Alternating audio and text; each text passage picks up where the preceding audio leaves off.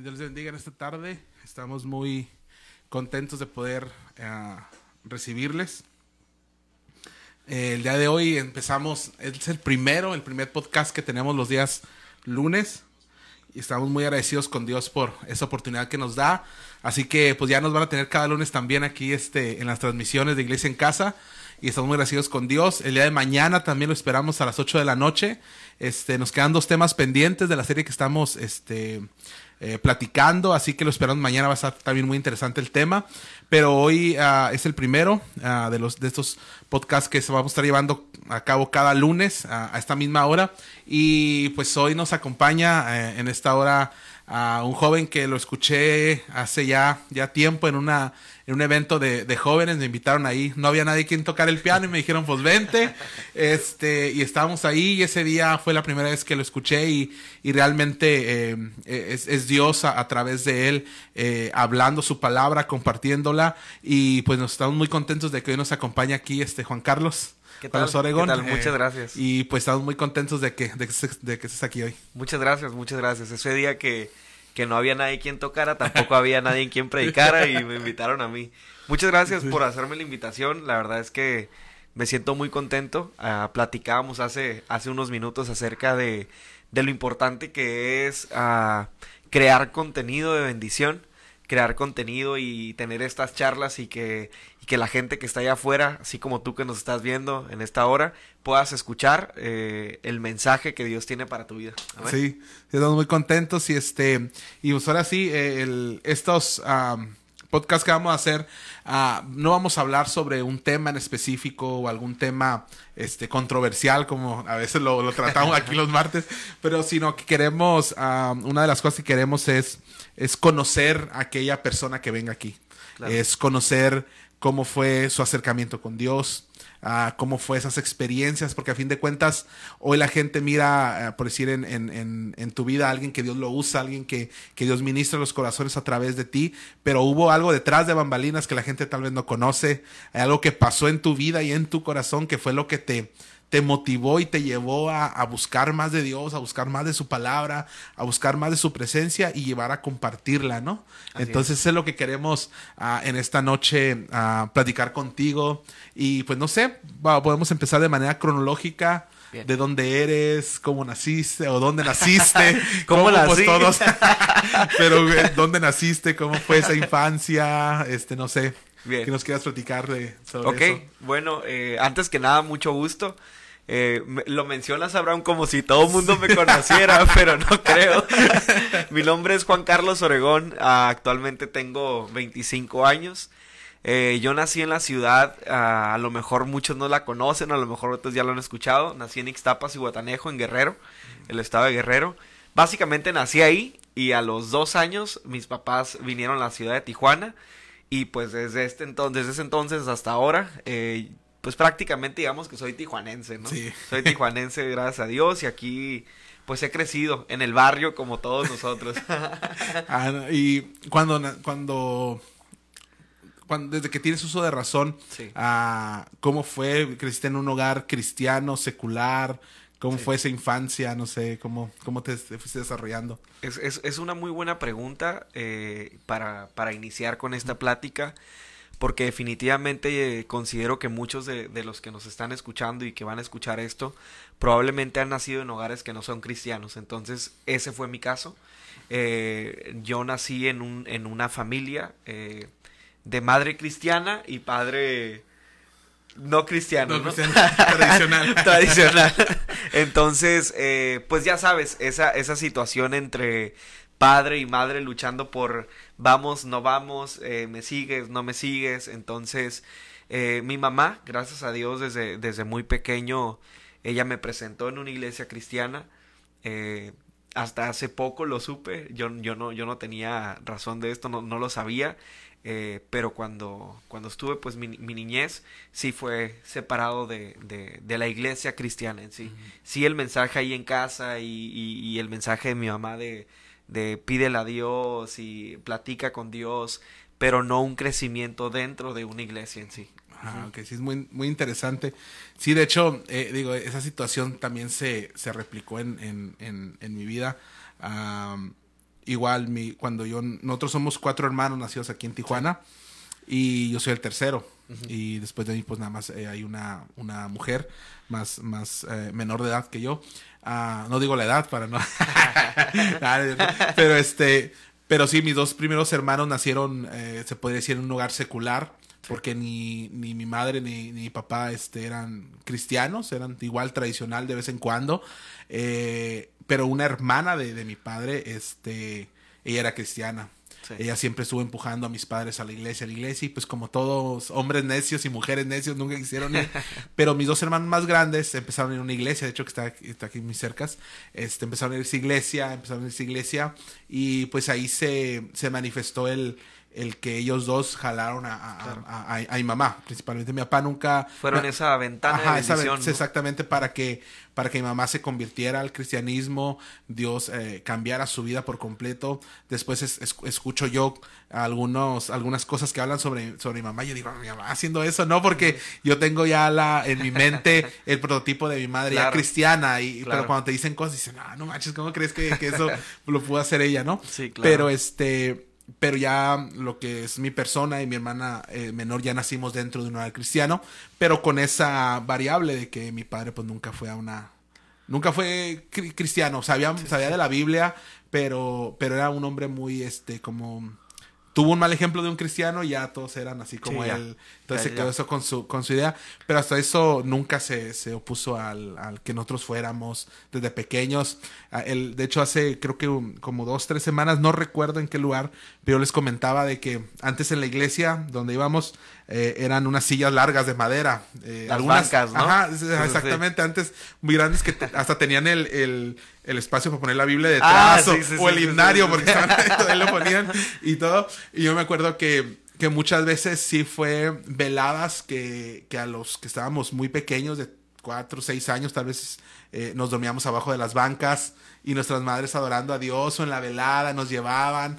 Este, y recuerdos que se quedan en la mente de uno de, de que gracias a Dios pasamos es- ese momento de nuestra vida dentro de una iglesia porque, Claro. porque son recuerdos muy, muy este, amenos el, el, el, el decirlos, el, el recordarse esos momentos eh, en, las en esas bancas de madera. También les decía que hoy en, las, en muchas iglesias están los niños con las tablets, ¿no? Sí. Eh, eh, así, y yo no, yo no soy partidario de eso, ¿no? Sí. Digo, muchos padres los, están en su derecho, ellos son los padres de poder llevarlos, pero yo recuerdo que en, esa, en ese entonces, cuando mi mamá nos llevaba a la iglesia muy pequeños, este, había muchos niños que durante el culto hacían sus tareas. Ah, qué Entonces, padre, ¿no? Pues sí, pero yo quería hacerlo y mi, y mi mamá no me dejaba. Ah, ni las tareas, No, ¿no? no, las Ni tareas. ni las Yo a veces, yo decía, mamá, hoy en la iglesia voy a hacer las tareas. Tú en la iglesia no vas a hacer nada. Tú, tú vas a hacerlas aquí y vas a estar sentado a un lado mío, ahí en la, en la iglesia. Y creo que todo eso muchos padres hoy en día dicen, no, es que esto no tiene nada que ver. En mi vida sí influyó Claro. el que estar ahí con mi madre, el que, el que no nos dejaba este, hacer desorden, siempre nos tenía al pie de la raya, a un lado con ella, este, y a, a pesar de que muchos hacían eso dentro de la iglesia, Sí. a nosotros nunca se nos permitió, ¿no?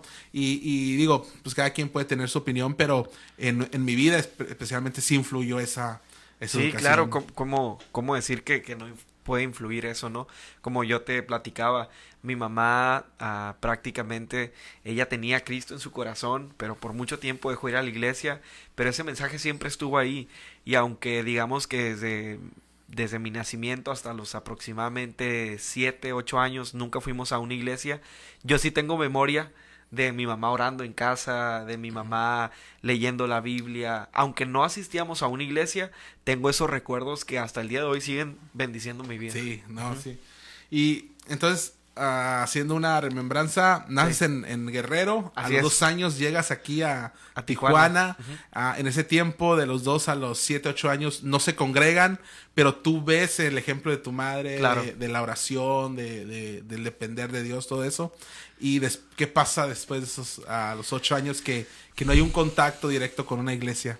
Eh, después, después de, de, de un tiempo de estar aquí en la ciudad de Tijuana y mis papás como luchando por adaptarse a una nueva cultura, a, a una nueva ciudad, eh, porque veníamos de un, de un pueblo, mis padres vienen de un pueblo muy pequeño, entonces llegar a una ciudad, pues ya sabes, el, el papá luchando por sacar adelante, por tener una casa, por tantas cosas.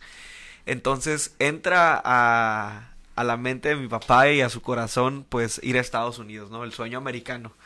Entonces, de, a, partir de ese momento, a partir de, de, de esa parte de mi vida, uh, hay un cambio muy drástico. Mi, mi, papá se va a Estados Unidos, eh, cruza como, como ilegal. Mi papá cruza como ilegal a Estados Unidos, mi mamá y yo nos quedamos aquí en Tijuana, pues prácticamente solos porque no tenemos, hasta el día de hoy, no tengo familia en la ciudad. Tengo familia en Cristo, gracias a Dios, pero toda mi familia es, está en el sur o está en Estados Unidos. Y, y, pues no podíamos cruzar a Estados Unidos nosotros, como por dos años, mi papá fuera de casa, entonces sí fue una situación, digamos, complicada, pero eso abrió al mismo tiempo una necesidad en la vida de mi mamá tan fuerte que creo yo que ya no pudo con ella.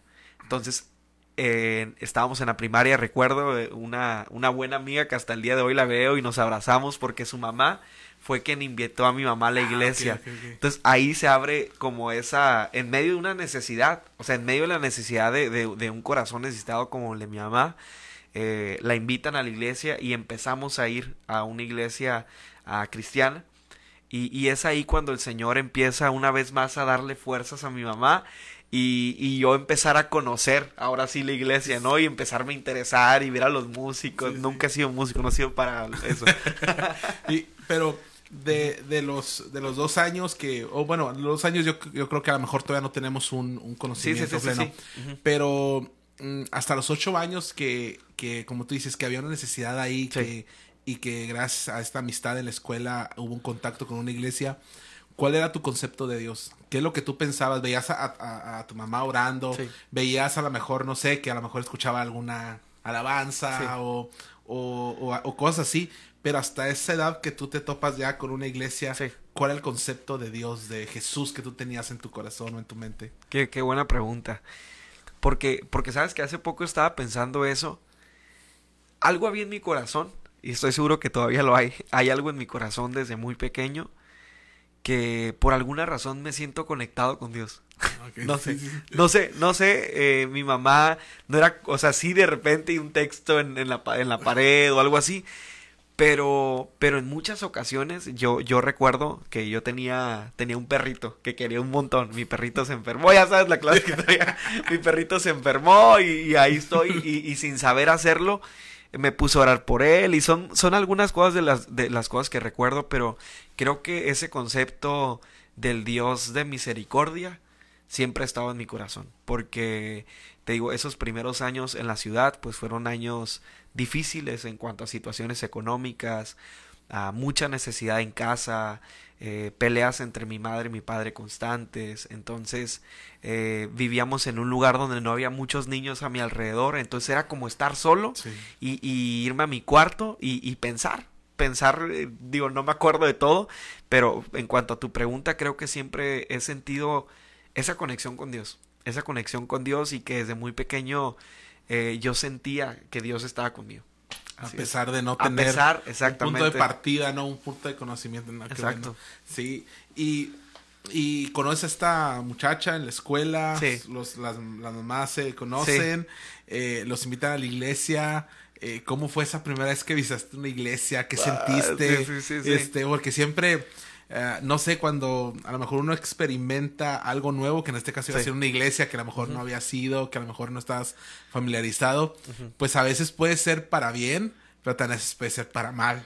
Alguna mala actitud que hayan tenido, cosas. ¿Cómo fue tu experiencia esa, esa primera vez que te topaste con una iglesia eh, ya así físicamente? La verdad es que esa primera experiencia no la voy a olvidar, no la voy a olvidar nunca y, quiero mandar saludos si algún día alguien de Príncipe de Paz, Pastor David, todavía recuerdo su nombre, no recuerdo su rostro, pero recuerdo mucho su nombre, el Pastor David, porque cada que predicaba nuestro Pastor David todo, y todo el mundo ahí este, ponía atención, ¿no? Pero eh, estuvimos ahí en Príncipe de Paz y, recuerdo que la primera vez que, que yo llegué a la iglesia, no sé por qué, no, no sé por qué, a lo mejor toda la necesidad que había en mi corazón, no sé, pero lloré. O sea, lloré como, como, como un niño regañado. Yo me acuerdo que tenía como 7, 8 años y, y lo recuerdo mucho que mi mamá, o sea, ¿qué tienes? Y no sabía qué tenía. Yo nada más estaba llorando, pero al mismo tiempo estaba feliz. muchos, eh, muchos, o mi, o mi mamá el día de, hasta el día de hoy dice que pues es que es la presencia de Dios, lo creo, lo creo y, y no, no puedo decir que recibí el Espíritu Santo tal, tal como, como así, pero sí sentí como algo diferente, totalmente como que llegué a ese lugar y a pesar de mi corta edad, sentí que ese era un buen lugar, o sea, era un buen, un buen espacio, la gente me miraba, me sonreía, había un montón de niños ahí corriendo, entonces me gustó un montón. Sí, la semana pasada, fíjate que eh, platicábamos Ah, el martes pasado precisamente hablamos sobre pues, un tema que estamos llevando a cabo los martes, pero uh, muchos problemas eh, de los jóvenes, eh, como hablando como líderes, queremos que el joven se levante, que el joven deje todo eso que lo está este, atando, por así decirlo de una manera, pero muchas veces no le damos un seguimiento por ejemplo, un joven puede tal vez ir y, oran por él y él quiere ser libre de algún mal hábito, pero muchas veces como iglesia en general nos quedamos con que ya tuvo una noche en el cual oraron por él, lo ministraron y ya Dios cambió su vida y damos por hecho que Dios, que ya, que ya se terminó el trabajo de nosotros como líderes. Cuando en realidad eh, creo que tiene que haber un seguimiento a la vida de cada joven. ¿Qué onda? ¿Cómo vas? Este, ¿qué está faltando? Ese como te miro medio así, ¿qué, ¿en qué te puedo ayudar? Y un trabajo eh, más allá de, una noche de adoración, más allá de, una administración. Y, y, en las, y en muchas iglesias se da, yo, yo platicaba la semana pasada de que en la iglesia donde yo me congrego ah, llega mucha gente, pero esa misma gente es la que se va porque no hay un no hay un, una estrategia, para detenerlos de cierta manera. Y, algo que, que, la semana pasada platicamos era que hace como eh, ahí con nosotros eh, tuvimos un cambio de pastor hace unos dos años, tres años más o menos, pero anterior pastor, yo le presenté, un, le presenté algo que le llamé el plan de anclamiento, que era un plan para que la persona se estableciera y empezara a ejercer esos pues, dones que tiene o, o que Dios ha depositado en él o en ella. Y, dentro de eso, una de las cosas más importantes es, eh, dentro del plan, era lo que tú acabas de mencionar, que una de las características de la gente que va por primera vez a la iglesia normalmente es que tiene una necesidad muy fuerte en su vida. Definitivamente. Casi nadie va por gusto a la iglesia por primera vez. Esa es la realidad. La mayoría de gente va porque está enferma o, tiene algún familiar enfermo o siente que su vida ya no es la que quiere vivir o porque está siendo atormentado por tantas cosas eh, que la gente va a la iglesia, pero a fin de cuentas se resume en una necesidad personal. Y es ahí donde, donde, donde la iglesia tenemos que abrazar a esa gente para poder establecerla. Primeramente, limpiar su corazón, que Dios sane, que Dios restaure, pero más allá o después de eso es que la gente pueda establecerse en una iglesia claro. este a trabajar y hacer de bendición para otros que vienen o para otros que van a llegar a la iglesia en la misma situación de ellos y que ellos puedan ayudar a, esa gente como en esta ocasión pues nos comentas cuando llegaste y, y, mencionas algo muy importante eh, acerca de, de, cómo el liderazgo en ocasiones se conduce eh, por momentos, eh, digámoslo así, un momento de oración, como lo mencionabas, una actividad muy padre y en ocasiones nos vanagloriamos incluso y decimos, ah, fue una, fue una actividad eh, donde el Espíritu Santo se movió y alguien fue sano y alguien fue salvo, pero en ocasiones pues ya no vuelves a saber de ese chavo nunca, ¿no? Entonces, si hablamos, si hablamos de, de, de, de cambiar o, o, de que una persona tome una decisión, pues estamos hablando de raíces. Por ejemplo, tú me preguntas de dónde vienes, ¿no? De dónde vienes, cuál ha sido tu vida, cuál ha sido tu trayectoria. Y, impactan muchas cuestiones como por ejemplo la cultura. Hace poco estudiaba un tema acerca de eh, estudiar el lugar donde está una iglesia porque pueden ser lugares cargados espiritualmente, aunque la gente no lo sepa. Eh, hablamos, o no lo crea, ¿no? Muchas veces. O no lo crea, o hablamos de estados, por ejemplo, yo vengo de Guerrero, pero hay alguien que viene de Veracruz y que nació en Catemaco, ¿no? Un ejemplo. Y de repente creemos que son cuestiones que no impactan o que... Pero al final, eh, todo eso en ocasiones, sin, sin saberlo de, de, pequeños, está entrando a nuestro corazón, necesidades, nuestro corazón está siendo golpeado. Entonces, Dios tiene el poder definitivamente, Abraham. Yo estoy seguro que Dios tiene el poder para hacerlo. Pero los procesos de Dios son diferentes. Eh, el, cambio es diferente. Y, es por eso que es tan importante que uno como líder entienda esa parte que no es cuestión de hacer una actividad que es más importante, yo le decía a los chavos en una reunión que tuvimos el día de ayer, no, no, no nos enfoquemos o no tratemos de llevar a los jóvenes una actividad, llevémoslos a Jesús. Sí, sí. O sea, no los llevemos a un momento de adoración, llevémoslos hacia Jesús. O sea, que, que, los jóvenes sepan que lo importante no es una actividad, que lo importante no es estar a lo mejor en, no sé, en un estadio gigante, sino que lo importante es estar cerca de Jesús. Sí. Sí, el, el, ahorita que hablas sobre, sobre el, el identificar a los comportamientos de la gente a través de sus raíces. Exacto. Porque muchas veces cuestionamos o principalmente y, Juzgamos y- hablando y hablando yo en primera persona, muchas veces cuestionamos por qué el accionar de la gente, por qué la gente es, por qué él se porta así, por qué ella se porta así, por qué es así, por qué no entiende, por qué esto, por qué lo otro. Pero realmente tenemos que hacer una introspectiva a ver qué, qué fue lo que de pequeño tal vez lo marcó, de pequeña, desde dónde viene arrastrando eso, porque muchas de las cosas que traemos en nuestro corazón no son cosas que nos pasaron ayer Exacto. ni antier, son cosas que ya vienen y se van incrementando conforme la persona va creciendo. Y lo que tú dices, ¿no? De los Y que detonan en, en algún punto de su sí, vida. sí, definitivamente.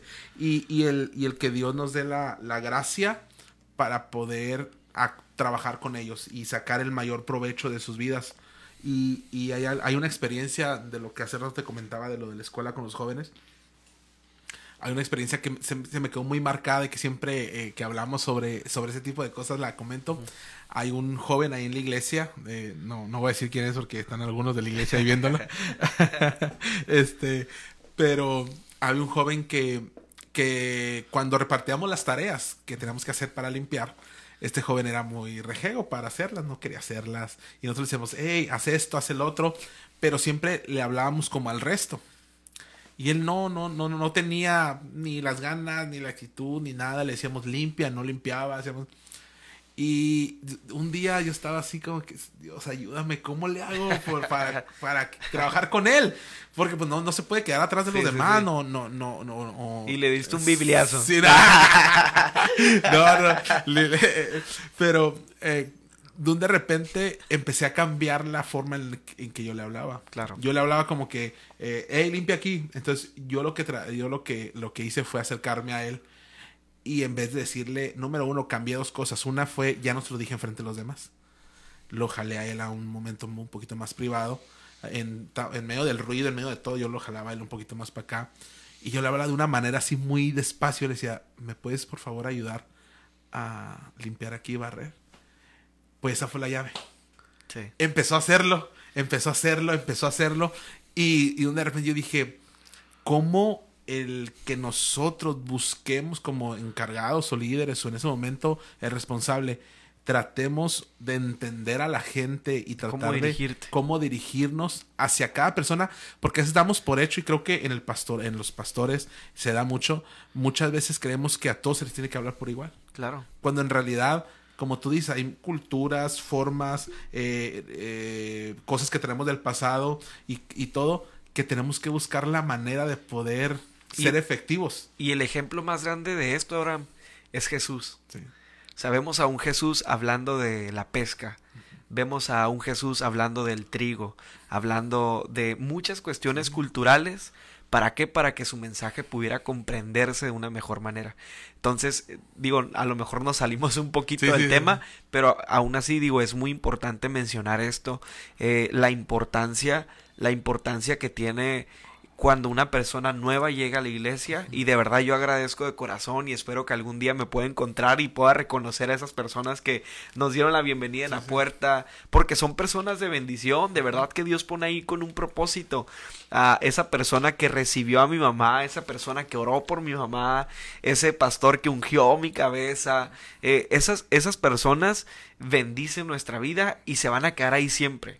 ¿Pero por qué? Porque han tomado la decisión de servir de la mejor manera posible y, y, y, y, y qué bonito eh, si, si en tu caso donde nos estás donde estás viendo la gente que nos está viendo pueda recordar no y dar gracias también a esas personas. Sí, y yo creo que la mayoría de los que estamos en, en los caminos de Dios, eh, es cierto lo que tú dices y trae una, una remembranza de eso, es que todos los que estamos aquí, estamos porque alguien se atrevió a servir. así es Y, y alguien, alguien, alguien dedicó tiempo, alguien dedicó ir ese día que, que tú y tu, y tu mamá llegaron a la iglesia, alguien decidió ir a la iglesia y servir en la puerta, alguien Así es. decidió ir y darles un saludo, darles un abrazo, darle una sonrisa, alguien decidió tocar ese día, alguien decidió predicar, porque alguien decidió servir a los demás. Es que, pues yo creo que el 100% de lo que estamos aquí, Estamos estamos, aquí. porque alguien decidió servir, ¿no? Yo creo que de eso se, se resume gran parte de eso.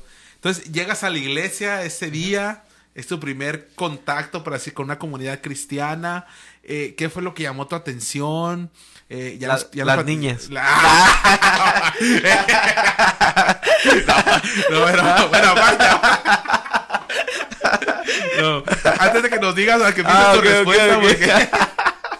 No, no es cierto. Este, antes de continuar, eh, Sí, queremos, este, bueno, hay algunas personas ahí. ¿Tienen alguna pregunta para Juan Carlos? Ahí escríbanla, un saludo o algo. Hay algunas personas que nos están viendo. Está pues Antonia Redondo, Carlos España, Yasmín Barajas, José Ramírez, Eurice Palacios, Elizabeth Sánchez, Enrique Gómez, bueno, algunos más, no puedo este eh, eh, comentar a todos. Pero aquí hay algunos comentarios de. Ah, de Limón, dice un crack, mi amigo Juan Carlos. Un saludo y un abrazo también para el pastor Abraham Ramírez. No, no soy pastor, eh. Pero igual, Limón, cuídate mucho, Limón. Ahí después, este, te. Un abrazo, te marco. Limón. A Limón anda ya con los gringos. Sí. Pero este. mm, ¿Cómo? Ok, eh, después de. de las niñas, ¿no? Sí, ¿Cómo fue? Digo niñas porque estaba chiquito yo también. ¿no? Sí, llegaste, este, ¿cómo fue? Eh, digo, porque era algo tal vez nuevo ver ya, como tú dijiste, la música, las alabanzas. Llegaste a tu casa ese día en la tarde con tu mamá o en la noche, no sé. ¿Qué fue lo que platicaron? ¿Qué, Sí. ¿Cómo fue?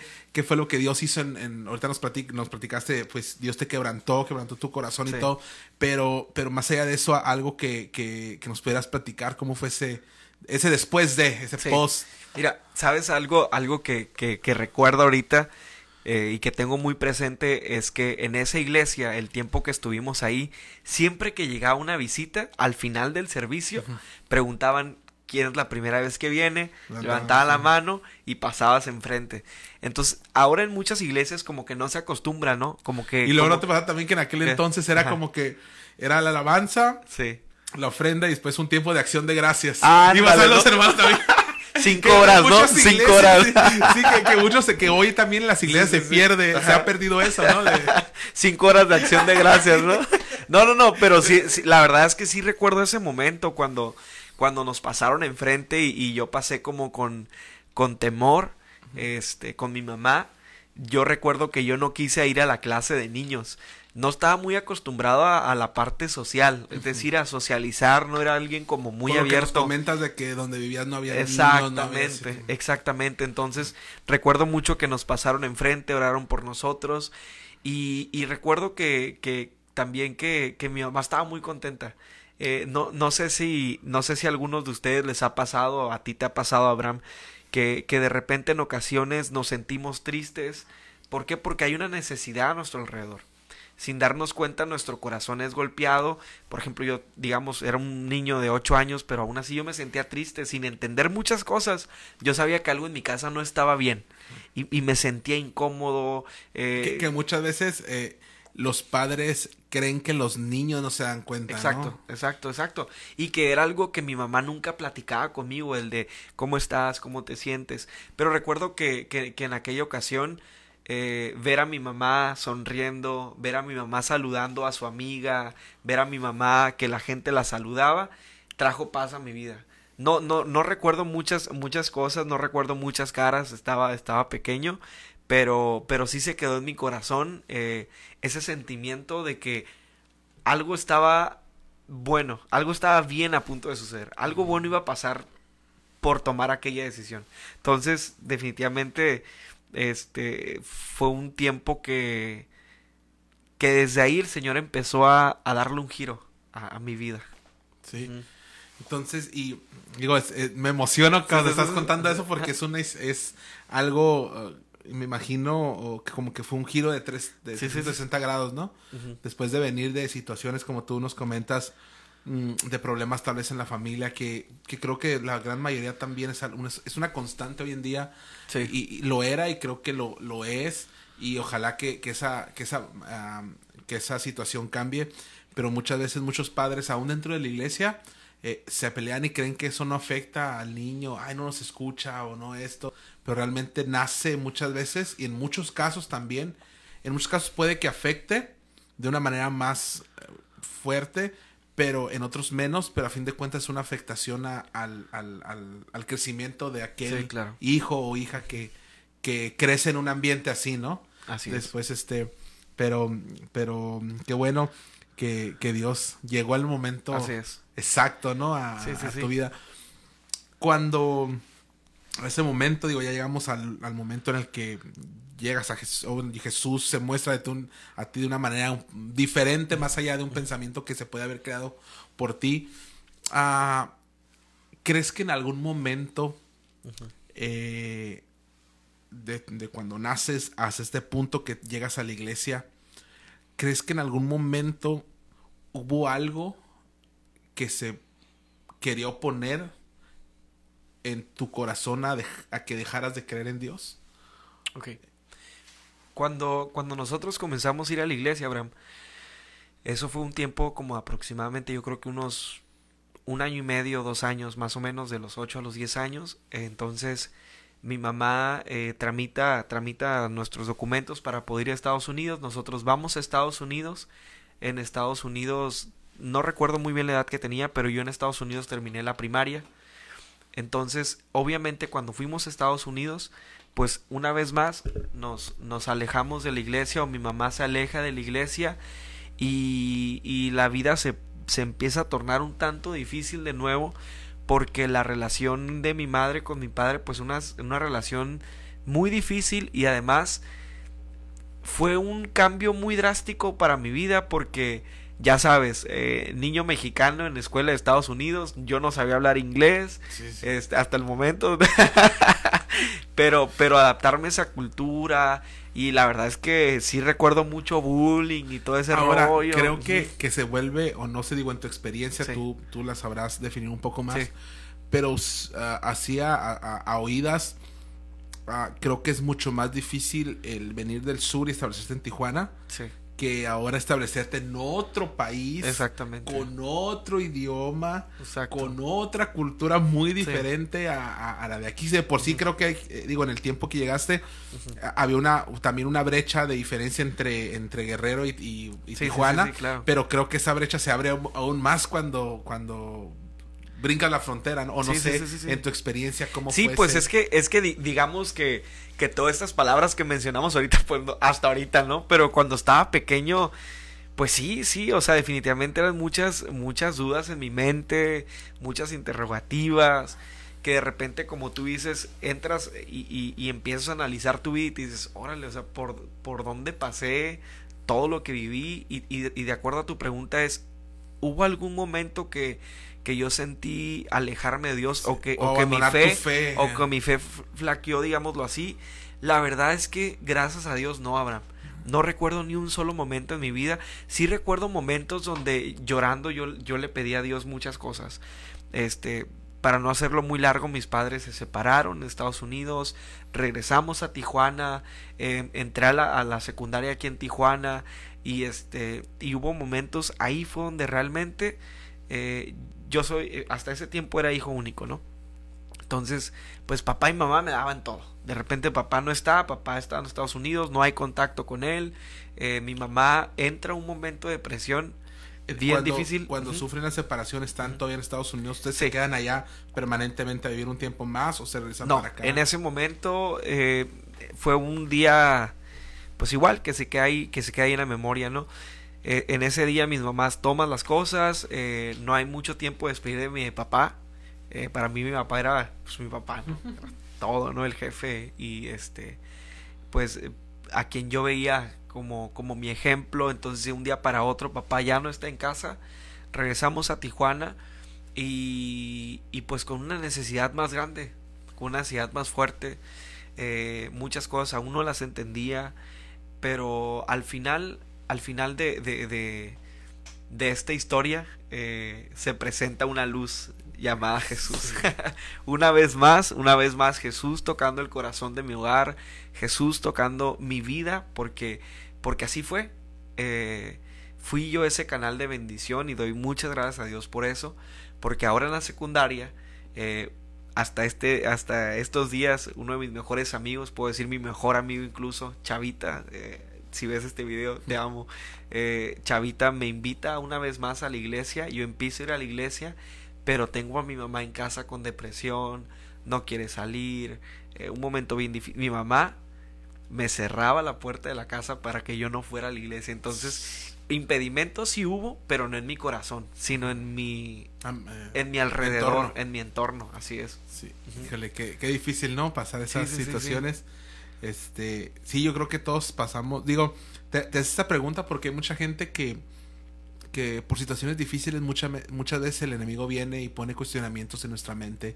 Incluso nuestra humanidad muchas veces cuestiona a Dios, ¿no? Si, incluso dentro de la iglesia, estando dentro de la iglesia, muchas veces de eh, nuestro corazón o nuestra mente cuestiona a Dios de ciertas situaciones que pasamos, cuanto más cuando estamos alejados de Él. O sea, porque en la iglesia estoy seguro que hay gente que aún estando dentro de la iglesia, incluso a, muchos que a lo mejor somos servidores dentro de la iglesia, vemos una situación por la que atravesamos y cuestionamos a Dios, ¿no? El clásico Dios, ¿por qué yo? O Dios, ¿por qué me permites esto? ¿O por qué, por qué a mí me está pasando esto? Conti más cuando estamos alejados de Dios, cuando no, no, estamos dentro a lo mejor de un, de un eh, ambiente cristiano y creemos en Dios, pero vemos situaciones adversas y muchas veces nuestra fe tiende a, a flaquear, a disminuir.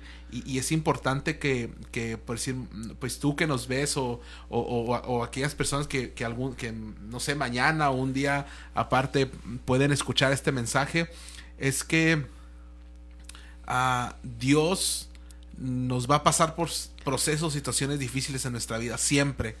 Siempre nos va a pasar por situaciones difíciles, pero que nuestra fe pueda mantenerse intacta, ¿no? En medio de las dificultades, que nuestra fe pueda mantenerse firme, eh, eh, que no disminuya nuestra fe, que nuestra fe siga, siga cada día avanzando y creciendo más, porque es lo que tenemos, nuestra herencia, ¿no? La fe que tenemos en Jesús, eso es lo que nos va a llevar a, una vida con Él, tanto aquí como... Sí, uno, de los, uno de los versículos que, que bendicen mi vida es puesto los ojos en Jesús puestos los ojos en Jesús, el autor y consumador de la vida. Es eso, tener los ojos puestos en Jesús y no en las circunstancias. Sin darme cuenta, en muchas ocasiones de mi vida mis ojos estaban puestos en Jesús y yo creo que eso, Abraham, cubrió mi corazón. Jesús cubrió mi corazón eh, porque conozco eh, vidas, digo, mi vida no es la peor. O sea, hay chavos que de verdad he platicado con ellos y digo, ¿cómo estás aquí, brother? ¿Cómo sobreviviste a todo eso, no? Es que este, muchas veces cuando pasamos situaciones difíciles creemos que nosotros estamos al borde del abismo, ¿no? Así como que... Pero después como tú dices, escucho a otras personas el testimonio y dicen, no, Oye, pues pregúntale al, al, este men de Nuevo León, ¿no? Que porque lo llevaban a jugar golf y para él eso era lo peor, ¿no? no, pero sí, entonces eh, yo he escuchado testimonios que, que, que digo, es que realmente cada uno pasamos tormentas, cada uno pasamos momentos difíciles y que para nuestro corazón, para nuestra vida, estamos en el borde del abismo, ¿no? Pero en ese momento es cuando nosotros tenemos que poner nuestros ojos en Jesús. Y es ahí donde esa confianza que Dios nos da, esa cobertura que Dios nos da, llega a nuestra vida. Entonces, aunque tú a lo mejor eh, tengas 5, 7, 8, 9, 20, 50 años, la palabra de Dios es para todos, puestos los ojos en Jesús. Sí.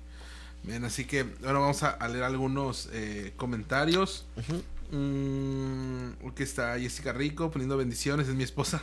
Ah. Este, Salvador Hidalgo. Ahí está, salió. Sí, sí, soy tu fan, Juan Carlos Oregón. este, nuestra hermana Mari Carmen Bernal es una hermana de Salvador Hidalgo es el amigo que me invitó a la iglesia. De hecho, ¿él toca la guitarra o no? Sí, toca la guitarra, sí, sí, es famoso. Sí. Ah. No, es que una vez me acuerdo, él toca también con Priscila. Toca con Priscila, Buena y con Edgar Paul ahí en iglesia. Hay, hay otro muchacho que canta. Eh, ¿Edgar Paul? No, no, aparte de Isaac. Isaac, ajá, Isaac decía hace también como no, de hecho, hace como un mes, un amigo subió una foto de un recuerdo que le salió en Facebook. Sí. Y ese día, de hecho, tocamos ahí en Palacio, no sé si tú llegaste a ir a ese evento o Sí, algo. sí, sí, sí, sí. Un, creo que fue un sábado en la noche, si no recuerdo mal, que fue en Palacio y tocó eh, Isaac. Isaac, Valdés. Y Nosotros Abigail. tocamos, ajá, nosotros tocamos antes de Isaac. Ah, este, y subieron esa foto. Me tocó dirigir a mí, creo, Sí. esa vez una parte del, del evento. De, ajá, y el- entonces, este, estamos ahí, me acuerdo de él, porque él en- estaba tocando la guitarra. Este, nuestra hermana Mari Carmen, nuestra hermana Antonia Redondo pone, es una anciana de la iglesia, dice, creo que la mayoría de nosotros tenemos en mente ese día en que llegamos a la iglesia y de esos hermanos o hermanas que nos recibieron con ese amor de parte de Dios. Amén. Y sí, ¿verdad? Este, bueno, está mm, eh, Cristóbal Gallardo, Yasmín viéndonos, Armando, Corona de Jesús, Dios los bendiga mucho. Y pues Elizabeth Sánchez y Gutiérrez Lili. Si pueden ahí o nos ayudan a compartir el, el video, eh, nos ayudan ahí este con un like a la página o al, al video para que puedan también nos ayuden a compartirlo. Y eh, siguiendo, te topas con la iglesia, llegas a la iglesia, es, eh, te, eh, sufres esa ruptura de, de tus padres, ah, te vuelves a, en la secundaria, conoces a, a Salvador, es, ahora sí, ¿no? Conoces Ah, sí. a Salvador. A Salvador, Al. Salvador, por medio de Salvador, ¿no?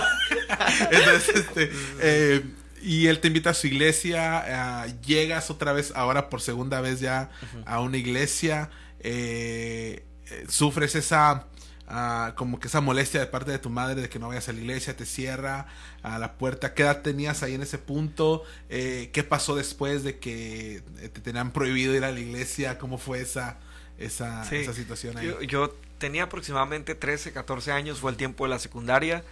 Me invitan a la iglesia, recuerdo, recuerdo que Chavita me insistió, yo creo que como, como por un mes, dos meses, ir a la iglesia y, y me decía, ve, te va a gustar, este, hay muchachas y... no, no, aquí está mi novia viéndome, aquí está mi novia viéndome. Este, sí, no, pero es que es la realidad. Y Chavita me decía, y aparte decía, dan comida en las mañanas. Dije, no, ya armó, sí voy a ir. Empiezo a ir a la iglesia y, y, y ya tenía un poco más de conciencia. Ya, ya había más conciencia en, en- en mi mente, ya había una necesidad más fuerte, más latente. Ah, la situación en casa me empujó, me empujó a, a- a buscar, eh, digamos que un refugio. La situación en mi casa me empujó a buscar un refugio y que de verdad doy gracias a Dios por llegar en ese momento.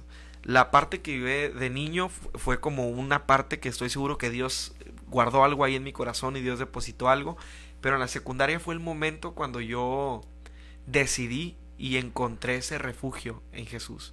En la iglesia, en mis amigos de la iglesia, en mis líderes de la iglesia, en, mi- en la familia pastoral que, que hasta el día de hoy he estado ahí al pendiente de mí, Dios los bendiga. Ah, fue, fue, fue en la secundaria cuando, y en esa invitación, cuando yo tomé como refugio a la iglesia, y, lo menciono esto porque, digo, ves a una generación, o veo una generación de amigos que, que pasaron por situaciones difíciles, pero que ahora ya no están. Literal, o sea, ya no están, sus vidas se perdieron, algunos están pasando momentos muy difíciles en este tiempo. ¿Por qué? Porque a lo mejor no encontraron ese refugio, a lo mejor no hubo alguien cerca de ellos, así como Chavita que los empujara, ¿no? Que los empujara hacia la casa de Dios, que los empujara hacia Jesús. Entonces, eh, fue, fue en, ese, en ese tiempo cuando yo me bautizo, ya le entrego mi vida a Cristo a los 15 años, a los 15 años, sin entender muchas cosas Sí, sí, todavía, pero gracias a Dios desde los 15 años hasta este tiempo, pues aquí estamos, gracias a Dios. No, qué bueno. Sí, y, y más que nada en, en, en esa época, creo de la secundaria, eh, pues eh, siento que, no sé si en lo correcto, pero creo que lo que es secundaria, preparatoria es cuando te vas formando ya como para Sí. tu edad adulta, ¿no? En la primaria estás como parte de, de- de- de también del crecimiento, pero eh, sí veo una necesidad muy grande desde aquel entonces que, que tú estabas o cuando estaba yo, o, ah, comparado con el ambiente de secundaria de aquel momento y el de ahorita, creo que sí urge jóvenes que, que no, no, no que, que prediquen de la manera convencional que conocemos Claro. el Evangelio, sino jóvenes que se metan y que sean de influencia en esos medios Claro. para poder este atraer a más jóvenes, como tú dices, no atraerlos a un sistema cristiano, sino atraerlos A. Dios, a Jesús, atraerlos a Él, porque sí veo esa necesidad mucho en, en los jóvenes de esa edad en la iglesia. Mira, y, y qué bueno que lo mencionas, porque recordando, por ejemplo, Chavita no era el, típico como cristiano que, la sociedad se imagina que llegaba con una Biblia y me decía, mira, aquí dice que si no te vas a ir al infierno. No, no, no, él era, vente, te va a gustar. O sea, esa influencia o, ese empuje hacia Jesús. Y, y, lo que mencionas, la verdad es que yo creo que todos lo hemos notado, ¿no? En ocasiones vamos a la iglesia y, y los adolescentes ahora parece que no están. O sea, yo, yo, recuerdo, yo recuerdo que cuando, cuando yo estaba en, en, esa edad, con mis amigos, de verdad, o sea, no, no es cura ni, ni, ni, estoy tirando choro, pero de verdad era, algún día a mí me gustaría iniciar un servicio. a mí algún día a mí me gustaría predicar. Ay, yo quiero predicar como Dante Gebel y cosas de esas, ¿no? Pero ahorita todos los morros quieren ser youtubers. o quieren hacer podcast, ¿no? no, sí, pero hay una, hay una falta de, digámoslo así, no se miran dentro de la casa de Dios en su futuro. Sí, es una, es, verdad, eso es verdad. Sí, es, es, es bien, eh, ¿cómo se puede decir? Es una, sí, pues es de alarma el ver la situación esa, porque pues eh, necesitamos a jóvenes que el, el otro platicábamos de de, todas las leyes que están ahorita ya aceptando en todo el mundo, ¿no? Con esta de la diversidad sexual y todo ese tipo de rollos. Y, y hay algo que platicábamos y decíamos, se está moviendo tanto ese, ese, ese ambiente o hay tantas leyes ya aceptándose alrededor del mundo porque la gente de influencia que está ahí, ahí arriba y adentro tomando decisiones no es gente cristiana. Así es. No es gente con el temor de Dios. Necesitamos gente también que Dios levante en puestos públicos, en puestos de influencia, donde se puedan evitar todo ese tipo de leyes también. Pero el problema es que no hay gente cristiana dentro de esos, de esos ambientes. ¿Y qué pasa? Dejas la puerta abierta a que gente, pues no sé, a lo mejor la palabra incircuncisa o que no o que no obedece a Dios, que no le importa lo que Dios nos manda en su palabra y todo, tome decisiones que pueden mover a una nación. Esa es la realidad. Entonces, si ya lo, minimizamos a lo mejor a, un, a, un, eh, a, un, entorno ya escolar, necesitamos jóvenes y, jovencitas que, que, que, se muevan por la voluntad de Dios y que puedan ser de, de atracción a, otras vidas en el entorno en, el que estamos. Claro, y, y ahora que lo mencionas, digo, es, es importante resaltar este punto, ¿no? Mm, dentro de nuestras iglesias, la pregunta es, ¿qué estamos haciendo nosotros con los chavos que ya están ahí, no? en, ocasiones he escuchado predicaciones, he escuchado mensajes de eh, vamos por los jóvenes que están ahí afuera, vamos por, por los adolescentes que se están perdiendo, pero realmente eh, hay un grupo ya que está, que está a nuestro alcance. Hay un grupo de jóvenes, hay un grupo de adolescentes ahí en nuestras iglesias que necesita ser, ser bendecido, que necesita ser instruido en la palabra de Dios, que necesita ser eh, prácticamente reforzado o que se pongan el escudo, ¿no? De, de a lo que se van a, a lo que se están enfrentando, a lo que se están enfrentando, porque realmente lo que se está viendo en este tiempo es un tiempo difícil y la palabra de Dios nos lo, nos lo deja claro, de mal en peor, de mal en peor, o sea, la situación no va a mejorar, la situación no va a mejorar y eso creo que es importante que lo entendamos. En ocasiones decimos, ojalá que el siguiente año, ojalá que el siguiente presidente, ojalá que... La palabra de Dios lo ha dejado claro. O sea, la situación va a ir empeorando de día con día. ¿Cuál es nuestro trabajo? Reforzar. Reforzar lo que ya está, poner barreras y, empezar a, meter a, esas barreras a los que están allá afuera también, siendo de bendición o siendo influencia. Sí, sí, es algo muy importante. Y, fíjate que ahorita, este, ah, hablando sobre esto, ah, algo que también se ha notado dentro del ambiente cristiano, digo, especialmente, ahorita estamos hablando de los jóvenes, pero ya de un nivel más general, es que ah, lo que platicamos hace rato, hoy los eventos, la mayoría de eventos, o yo recuerdo en aquellos tiempos, comparado con en estos tiempos que estamos viviendo, eh, hoy todos los eventos que vemos en todo, casi todos los lugares son para gente ya cristiana. Así es. Y antes yo me acuerdo que a la gente no le importaba ensuciarse en un campo de fútbol para hacer una campaña de alcance. Así es. Era exclusivamente de alcance. Era eh, la gente se desvivía por ir a, a predicar, por, por hacer las antiguas noches de milagros que traía a tu enfermo y, la gente hasta los, hasta los cristianos buscábamos enfermos para ver dónde, hey, ven, Dios te o sea, pero con tanta fe en, nuestro, en el corazón de la gente de servir, o no, no, no le importaba el clima, no le importaba nada, eh, eh, en el sentido de, de que estaba se podía haber un compromiso en el corazón, no solamente por mi vida, sino por que Dios alcance la vida de la gente que necesita, veamos una necesidad. Y yo recuerdo que eh, en la iglesia donde crecimos, nosotros estuvimos en, la, desde que tengo uso de razón hasta como los 8 o 9 años, que fue cuando llegamos a la iglesia, donde, donde estamos hoy, como los 7 años, perdón, este, llegamos a la iglesia donde estamos ahorita. Esos primeros años estuvimos en, iglesias eh, de asambleas de Dios. Sí. Y, yo recuerdo que, hacíamos campañas, que hacíamos eventos, pero exclusivamente para gente nueva. Así es. Y hoy en día la mayoría de eventos son para gente que ya, lo que platicamos harto, gente que ya, ya está, ya es convertida, por así decirlo, o que ya conoce a Jesús, o que ya se congrega en una iglesia. Entonces también creo que eso, como cristianos, no, no lo hemos, este, como renovado esas estrategias para poder alcanzar. Estamos tan, tan ocupados en nuestra propia este corazón o en nuestra propia sociedad cristiana o, comunidad cristiana que no volteamos y, el mundo se está cayendo a pedazos. Esa es la realidad, como tú dices.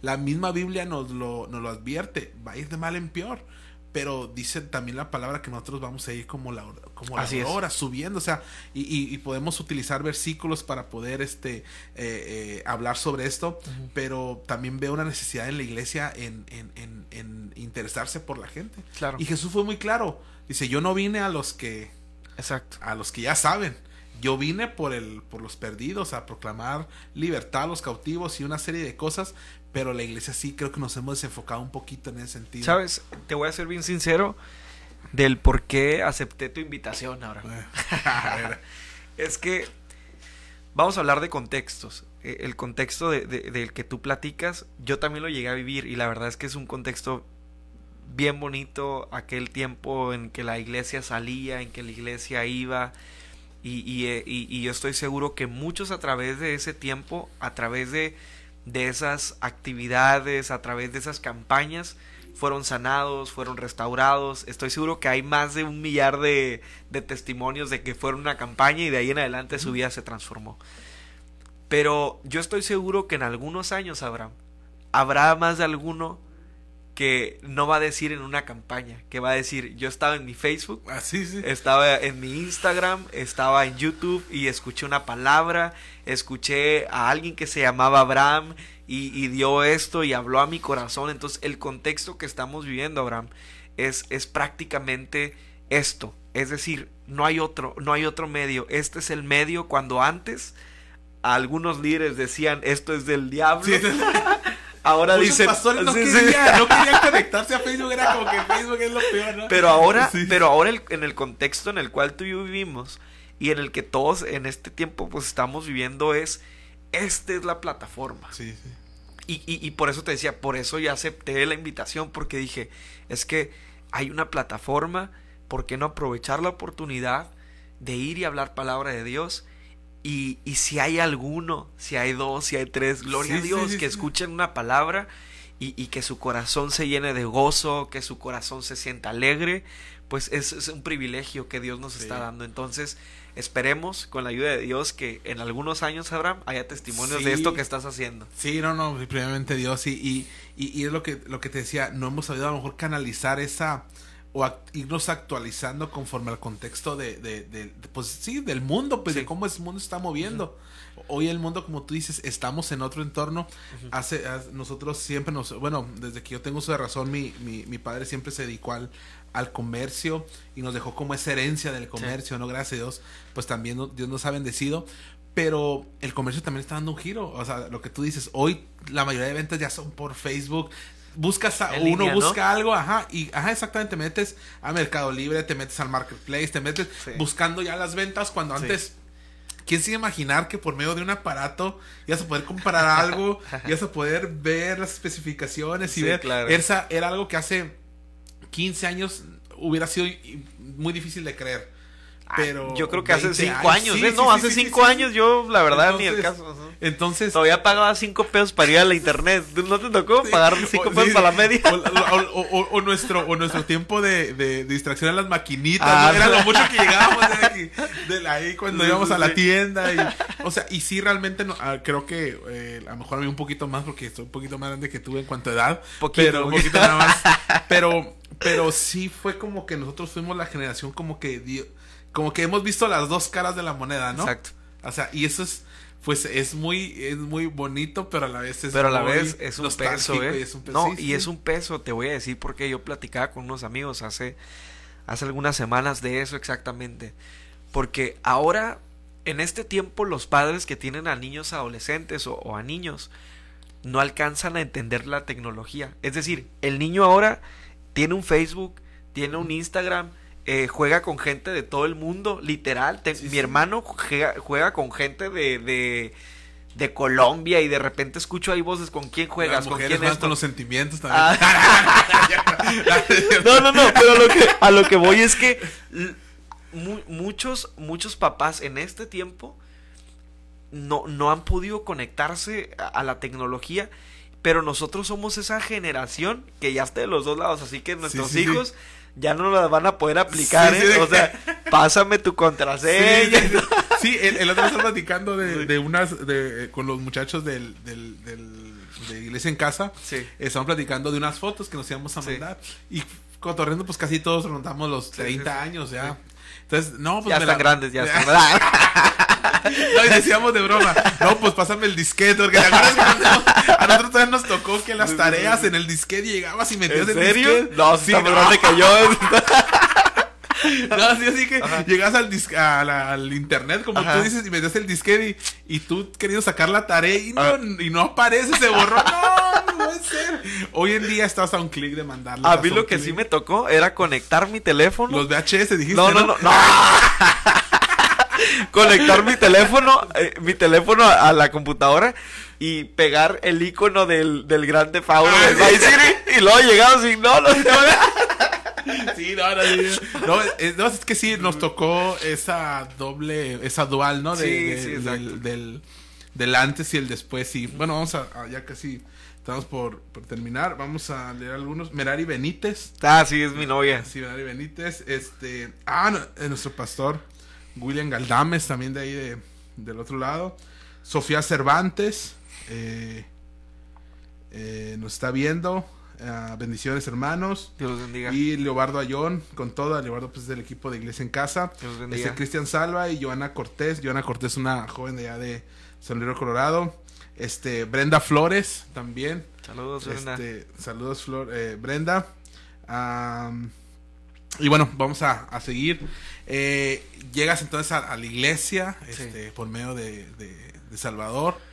Ah, y ya ahí, eh, de, la fe- de, de esa fecha que dices que fue a los, como los 14 años, 15 años más o menos. 15 años. Este, ya de ahí ha sido tu caminar ya Sí. dentro de la iglesia. ya Dentro de la iglesia. in- y- ininterrumpidamente ya has Así estado es. ahí. Así es, sí, sí, gracias a Dios. Desde ese tiempo, eh, de hecho, hoy, hoy veía una predicación de eso, Abraham, de un pastor, eh, nuestro hermano Edgar Mendoza, eh, muy conocido en nuestras iglesias, porque es un pastor que Dios lo usa. Ah, igual, igual que todos los pastores, ¿no? Si no mencionó su nombre, Dios no lo usa. no- no es cierto. No, no, no, pero es que él decía algo muy cierto, porque de hecho eh, lo entrevistaron y, y le preguntaban, ¿cómo fue que usted llegó hasta ese lugar donde usted está? ¿No? ¿Cómo es que usted llegó a ser pastor? Y él hablaba acerca de talentos y servicio. Y él, y él hablaba acerca de que los talentos no nos llevan a ningún lugar. Es decir, los talentos no nos posicionan en algún lugar. Tal vez en el área secular sí, pero en el área espiritual y dentro de la iglesia, el talento no te mueve. Lo que te mueve es tu servicio. Entonces, eso llena mi corazón porque, porque si a mí me preguntaran, o sea, ¿cómo fue que, que ahora estás trabajando con un liderazgo dentro de tu iglesia? Mi respuesta es servicio. Servicio y los muchachos que me conocen, gracias a Dios, lo saben. Es decir, hemos estado en iglesia y en lo que se puede ayudar, se ayuda. Si vamos a grabar, pues ahí vamos a grabar. Si vamos a acomodar sillas, y Dios lo sabe, y no lo digo por vanagloria, sino porque me gustaría que esto quedara en la vida de alguien. Tu servicio te lleva al lugar donde Dios quiere que estés. El hecho de que tú sirvas en el lugar donde estés, sin darte cuenta, Dios te va a ir llevando a lugares, pero con un corazón sencillo, con un corazón humilde, hasta el momento en que te tenga en un lugar que, que a lo mejor te vas a preguntar cómo.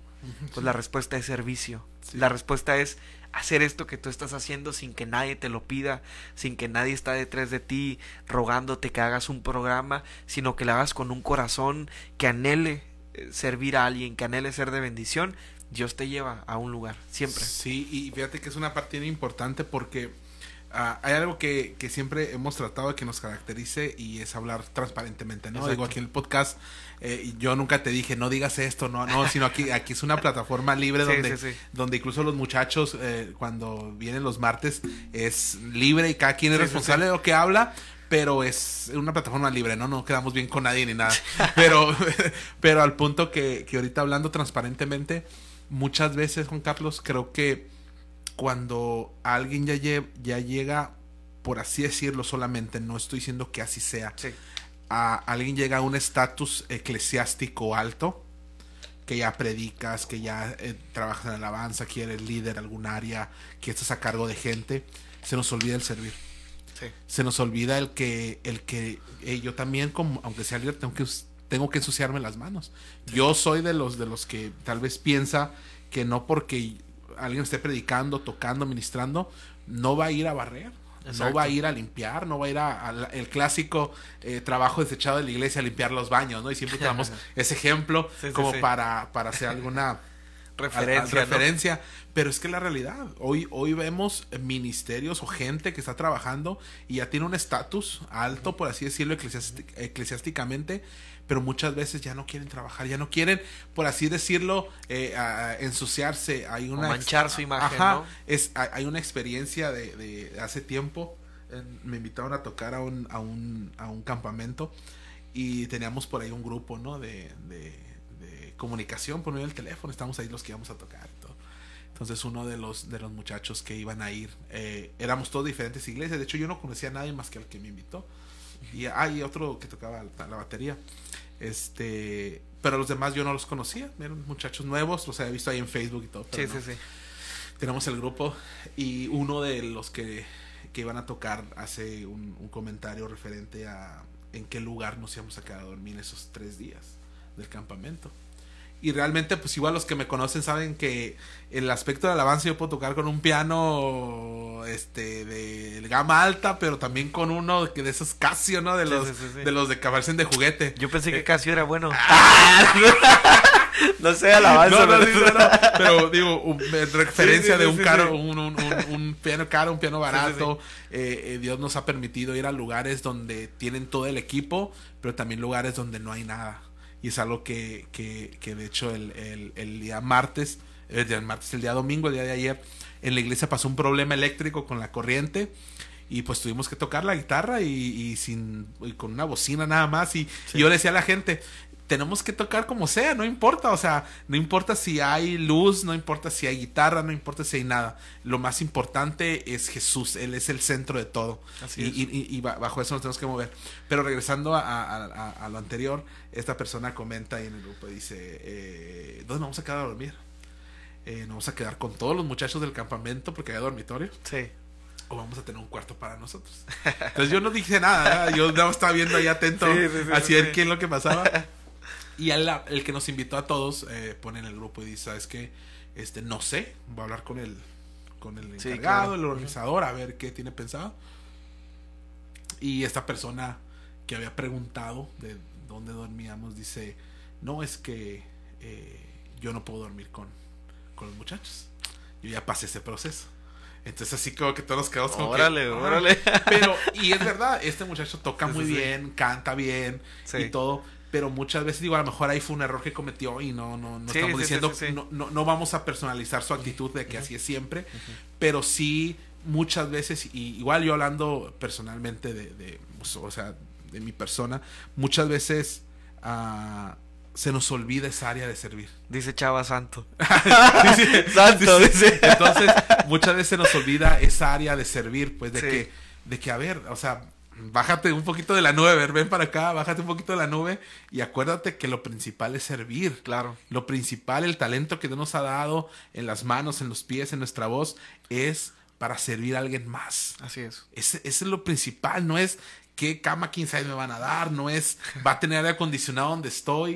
Eh, eh, hemos eh, a- hace años hacíamos un antes de la escuela que te digo que hacemos cada verano, hacíamos unos viajes a, a San Luis río Colorado en verano. ¿Quién quiere ir en verano a San Luis río Colorado, Mexicali? Yo. bueno, eh, va a ir con nosotros el año que entra, viaje misionero. No, ahí en la iglesia le llamaban viajes misioneros. Íbamos a- en, en- en es- en ese entonces, a, íbamos una semana a San, Luis, a San Luis Colorado y dormíamos en habitaciones que estaban literalmente ardiendo en calor. O sea, a la- o sea, eran, pues digo, vives Sí, sí, aquí sí, cerca, sí, sí, has sí. sido en verano, o sea, no hay mucho que explicarte. Pero a lugares rurales donde realmente no había un enfriador del cuarto, no había un aire acondicionado, pero ahí es donde Dios también trata con nuestro corazón. Y ahí, es. ahí es decir, hey, estás sirviendo, no es para ti, no es, no, no te tienes que sentir cómodo, no tienes que sentir que eres más o eres menos, estás sirviendo y ese es el área importante. Y muchas veces ese estatus parece que nos hace daño. Y estamos en un estatus alto y se nos olvida lo principal que es Y servir. es que, digo, vuelvo a Jesús. Jesús, siendo nuestro todo, vino a este mundo y dijo, yo no vine a ser, yo no vine a ser servido, sino que vine a servir. Hace, hace algunas, hace algunos meses tuvimos una actividad por ahí. Y en esa actividad eh, tuvimos muchos invitados que estuvieron participando en alabanza, que estuvieron participando con predicaciones. Y recuerdo que teníamos un, un, un paquete de aguas. Entonces lo que yo hice fue abrir ese paquete de aguas y empezar a repartir las aguas, ¿no? Con todos los muchachos. Entonces acerca alguien conmigo al final y, y me dice lo siguiente. Tú ya no debes de estar entregando aguas. Tú ya estás en otra posición. Tú tienes que decirle a alguien que entregue esas aguas porque te ves mal haciéndolo. Imagina, y yo, sa- sa- mira, dentro de mí, dentro de mí, no, no le dije nada, simple dije, ah, como gracias, ¿no? Sí, sí, Chido. sí. Pero dije, qué triste, o sea, qué triste que alguien pueda pensar así. Porque, porque entonces, ¿en dónde está, para, o sea, en dónde estás parado? ¿O Sí, cuál es tu fe? ¿O piensas que esto es una secta? ¿O qué onda, no? Donde hay niveles y Sí, todo ese rollo. Entonces, es importante, es importante que nos quede claro eh, el servicio. Gracias a Dios tengo un pastor que me da un ejemplo grandísimo acerca del servicio. Acerca de servir, acerca de estar en iglesia, de estar construyendo, de ir a ser de bendición para alguien. Entonces, la clave de, llegar al propósito de Dios, a, a llegar a tu propósito, si tú anhelas que, que el propósito de Dios se vuelva realidad en tu vida, sencillo, sirve a Dios. ¿En qué? En donde puedas, en donde tengas la oportunidad, donde te preste una, sin que haya plataforma, sirve a Dios y Dios te va a llevar a tu propósito sin, sin que lo, lo rasques, sin que llames así gritando, por favor, invíteme. No, no, no. Sí, sí. Sirve con todo tu corazón y yo estoy seguro que Sí. Dios te va a bendecir. Hay una, hay un video, digo, para los que son músicos y, y- y- y a lo mejor están más entendidos en el, en el- en el entorno. Hay un músico de Luis Miguel que se llama Salo Loyo. No sé si lo he escuchado algo así. Eh, hay una entrevista muy buena con él y le preguntan acerca de eso. Entonces, eh, nada más quiero eh, re- eh, hacer un comentario referente a esa entrevista. Él dice que el talento te puede llevar a un punto, pero tu actitud siempre te va a llevar aún más lejos. Así es. Entonces, digo, eh, podríamos sustituir la palabra actitud con el servicio, ¿no? Así es. Nuestros dones nos pueden llevar a un lugar, pero nuestro servicio siempre nos va a llevar aún más lejos. Está, es. está muy buena para que la vean ahí en YouTube, está de Sal el Hoyo, este, los que, los que más o menos. Y este, bueno, vamos a, ya estamos casi culminando. Ah, Salvador Hidalgo dice, diga nombres, bro. No, no voy a nombres. este, saludos. Y Claudia Cantera, una hermana también de la iglesia, de la hermana. eh, también pone ahí un comentario. Ah, Salvador Hidalgo, amén. Y este, por último, si nos pueden eh, ayudar a compartir ahí el video, estamos ya en algunos minutos, ya vamos a terminar. Eh, y entonces llegas a, a- a la iglesia, Estás, ya tienes ahí que 10 años aproximadamente.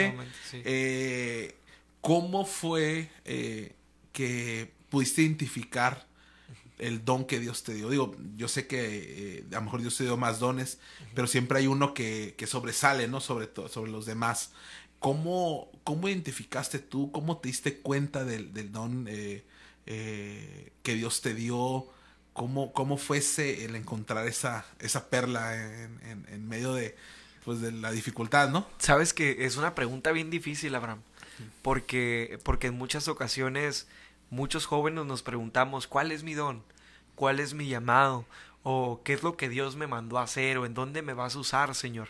Es un interrogante que siempre existe en los jóvenes, ¿no? En los jóvenes que tienen visión de estar cerca de Dios toda su vida. Yo creo que mi respuesta, una vez más, viene hacia lo que ya platicábamos, el servicio. A través del servicio fue como Dios me mostró qué es lo que quería hacer en mi vida y qué es lo que quería hacer a través de mi vida. Si yo en mi corazón yo no me hubiera dispuesto a servir, si nosotros no nos disponemos a servir, el don no lo vamos a encontrar, aunque está ahí, aunque ya, ya es parte de ti porque Dios lo ha depositado, si tú no empiezas a servir, es, es, es, sencillo entender la palabra de Dios cuando nos dice la fe sin obras es muerta. Es decir, puedes tener la fe de que tú tienes el llamado a ser pastor, eh, tú puedes tener la fe más grande de que a lo mejor eh, eres un evangelista, que, que, que, sanas a los enfermos, pero si esa fe no viene acompañada de obras, que yo lo, yo lo traduzco a servicio, pues entonces nada, o sea, nada de esto valdría la pena. Entonces, fue a través del servicio eh, que, que, yo encontré, digamos así, mi llamado. Aún así, cuesta trabajo, como decir, creo que Dios me dio este don. Me cuesta trabajo decirlo personalmente, no, no es algo que me guste mucho decir yo es, no, no, no.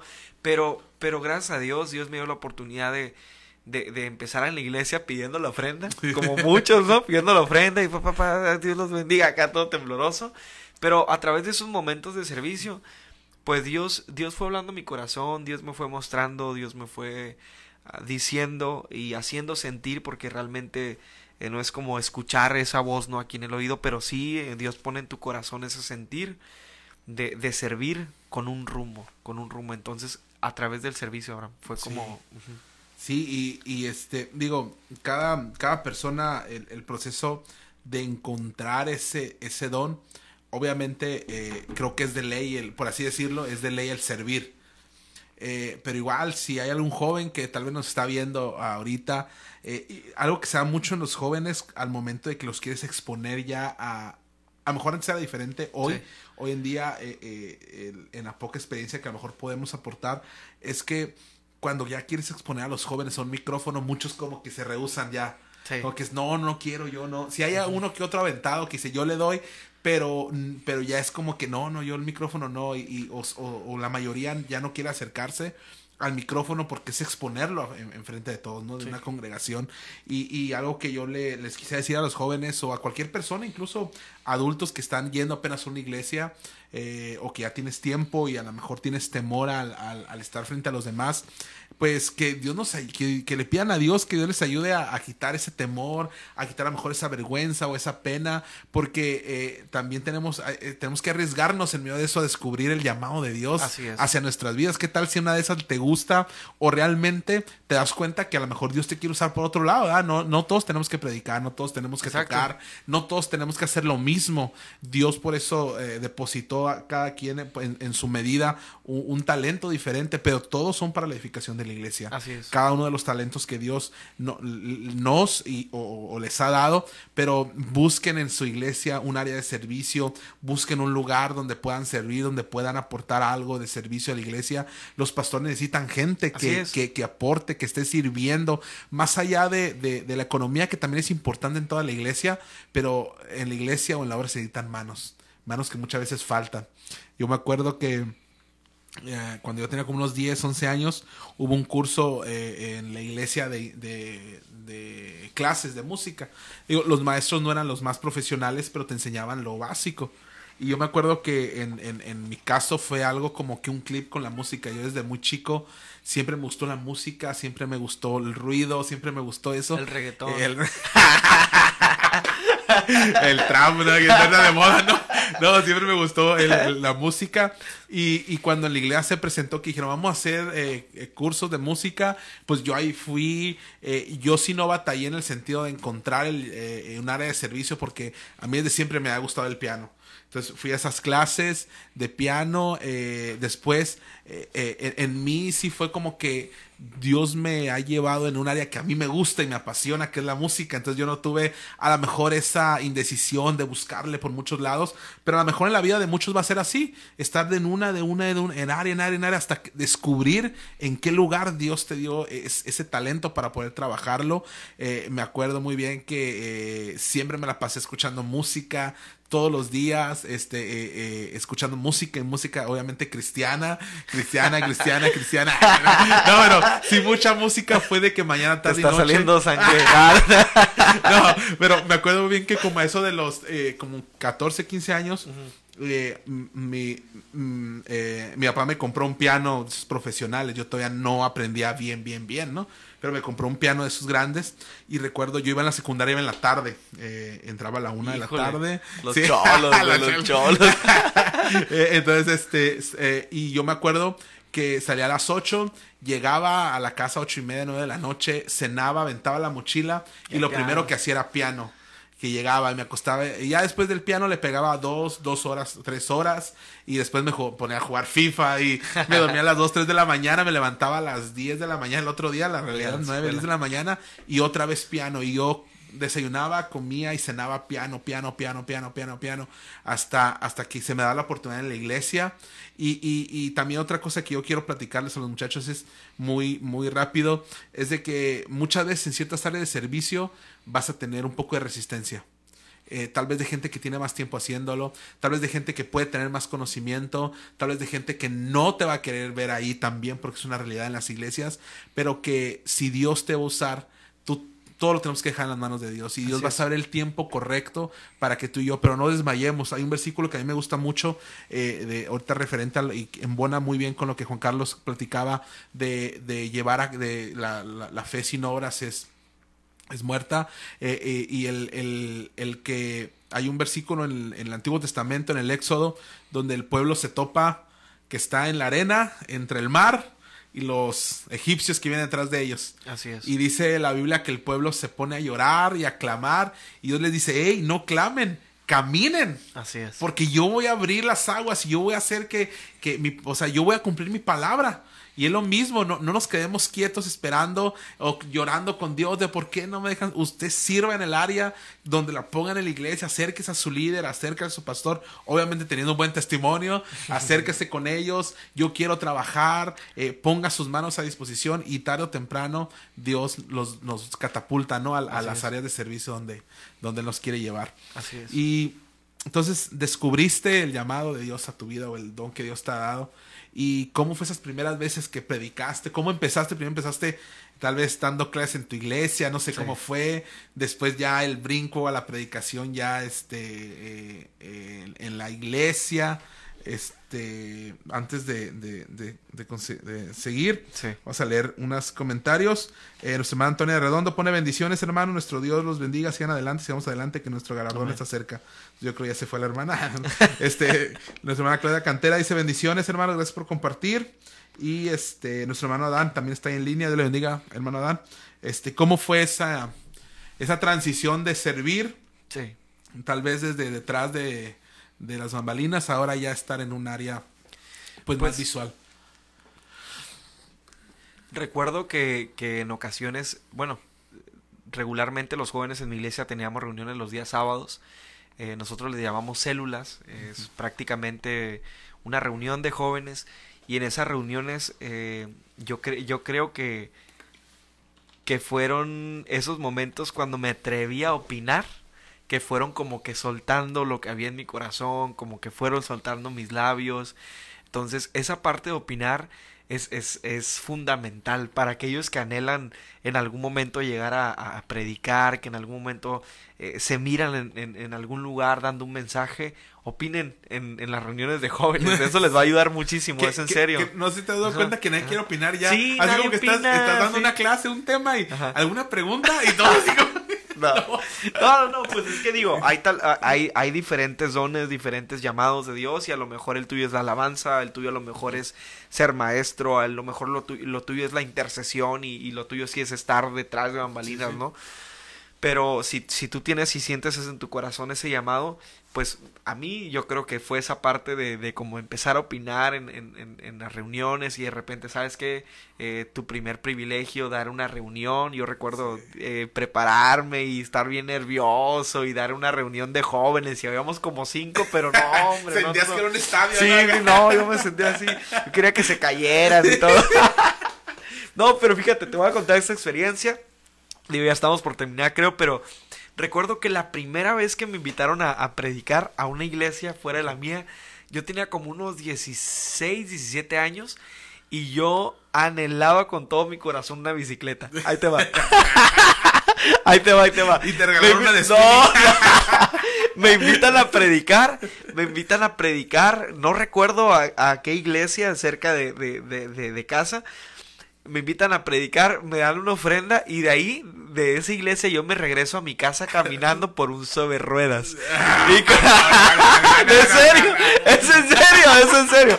Y con la ofrenda que me dieron, Dios sabe que así fue, con la ofrenda que me dieron, me compré una bici, me compré una bici. Así que mi primera predicación afuera de, de, mi iglesia, recuerdo que me compré una bici y digo, son, son momentos, son recuerdos muy bonitos que yo estoy seguro que así como tú, la primera vez que tocaste un piano, la primera vez que alguien dio una clase, son momentos que se van a quedar ahí guardados en tu corazón eh, y, y que de alguna u otra manera te van a formar, o sea, te van a formar como como esa persona que Dios quiere que en algún momento sea de bendición para alguien más. Todo lo que pasa a nuestro alrededor, por eso la palabra de Dios nos dice en Romanos, para el que ama a Dios, todas las cosas le son para bien. Sí, Así es fácil. Sí, no, y, algo del, llamado de Dios que es bien importante, eh, muchachos.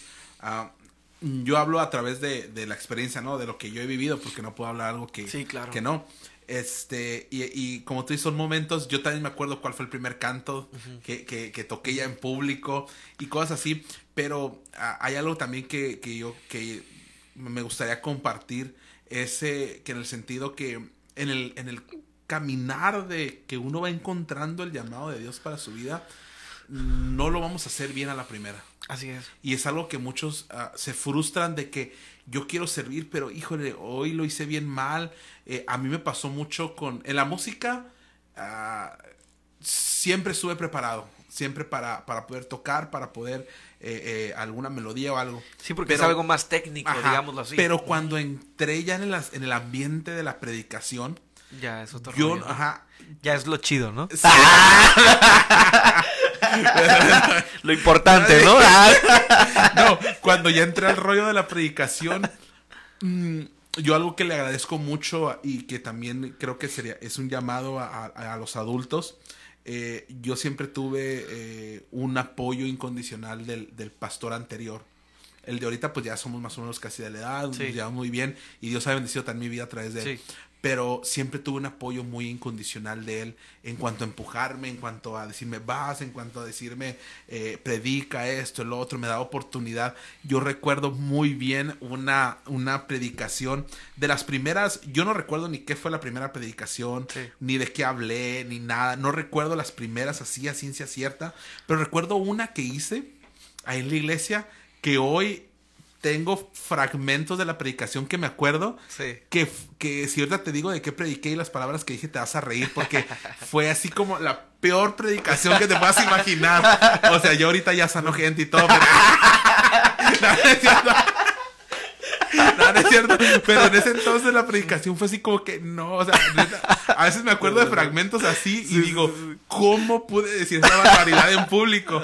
Pero, pero, pero esas áreas ah, de servicio que a veces tenemos también, Dios las va perfeccionando. Y, igual para los jóvenes que inician en la música, en la alabanza, en, la predicación, en algún área también de la iglesia, digo, manualidades, eh, no sé, X cosa de, de servicio de la iglesia, que, que, Dios, no va, Dios los va a ir formando, no, no, no es necesario una perfección desde el principio, porque conforme el camino vamos a ir arreglando errores. Claro, lo importante es irlos arreglando. Así es. No equivocarnos y siempre equivocarnos, sino es ser autocríticos y decir, hey, estoy dando un servicio en la iglesia, es el llamado de Tienes Dios. que hacerlo bien. Pero esta vez lo hice de esta manera y no fue la correcta. Así es. Y, y discernir esos momentos y esto lo tengo que corregir. Sí, claro. Es que mira, Abraham, está, está esta ala, mi pastor sí siempre lo menciona, que es el ala espiritual que todos tenemos que tener ahí y que ahí está nuestra fe, digámoslo así. Pero también está esta ala que nos corresponde a nosotros y es la, la, la ala de, preparas, de preparación, ¿no? De prepararnos. Entonces, es importante, es importante que cualquiera que sea tu don, cualquiera que sea tu ministerio, pues busques esa manera de prepararte, a lo mejor de, de leer, de practicar en tu casa y, y te, estar conscientes de que no le podemos dejar todo a Dios también, ¿no? Sí, no, sí, no podemos de decir, bueno, eh, voy a dejar que Dios hable hoy, ¿no? No, pues, claro que como, no. como hay Sí. muchos que ni siquiera pre- Sí, la, ¿no? pre- la predicación, hermano, vamos a predicar de lo que Dios quiere en ese momento. Y abre la Biblia en un versículo que nada que ver con no, lo- sí, es sí, que sí, esos puntos son importantes, ¿no? O este. El, el clásico que, que, que no va a ensayar, el músico que no va a ensayar. Ey, ey, ey, ey. o que se sale del tiempo, Sí. cosas de esas. O que sale en la predicación. Ah, no, no, la tiendita, no, tampoco es ese, no. No, pero sí es muy importante lo que mencionas, es, es escudriñar las palabras. Una preparación, digo, con el tiempo hay diferentes métodos en- para irlo mejorando y, ha- y hacerlo porque lo hacemos para Dios y, tenemos es. que ir mejorando las cosas. Cuando predicamos, obviamente lo hacemos llamado, o yo así lo veo, lo vemos, lo hace- hacemos un llamado a la vida de la gente, pero, pero estamos hablando de Dios, del Así ser es. más grande, más perfecto, más eh, eh, amoroso y, y merece una preparación en el que lo hagamos. Así, Así es. que, que, y pues hoy en, eh, estás congregándote en la iglesia apostólica. Así es. Ujú. Este, ahorita estás trabajando con los jóvenes, me decías. Así es. Estoy congregando así es, en Iglesia Apostólica número 41. Mi pastor es el hermano Omar Gámez. Dios lo bendiga. Se acaba de conectar, hermano. Dios le pague por estar ahí. Ahora lo te digo algunas cosas que me dijo.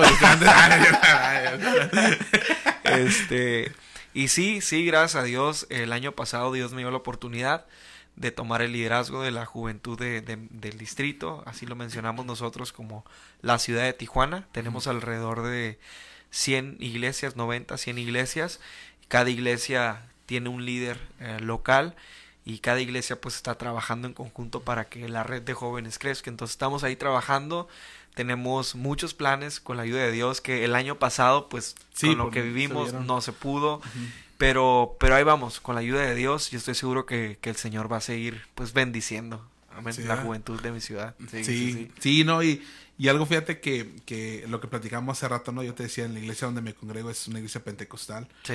pero ya muchos principios teológicos pues ya no son los que se siguen a, a la pie de la letra, ¿no? Sí. Y creo que eh, eh, de un tiempo para acá, no sé si tal vez, eh, digo, sea una idea que a lo mejor yo he visto remotamente, pero sí en lo que es la unión de, de- de jóvenes y de adultos, de damas, ya ha habido como un poco más unión en las iglesias, porque antes estaban muy repartidos según su doctrina, era como que no, Sí. es él asambleísta, él no, él ahorita no, ah, es Sí, sí, apostólico. claro, es o, eh, pentecostés, Sí, ¿no? pentecostés. Entonces como que había cierto, como que la camiseta de una, de un fondo teológico que nos claro. separaba.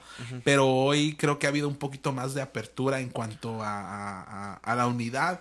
Eh, eh, obviamente bajo lineamientos principales, ¿no? Pero creo que ha sido también una parte muy importante y que hoy más que nunca tenemos que unirnos, ¿no? En todo Así ese es. tipo de, de cuestiones que no nos divida una creencia de si está bien esto no está bien, sino que seamos de bendición a través del, del lugar. Así donde es, estamos. así es. Yo definitivamente concuerdo contigo.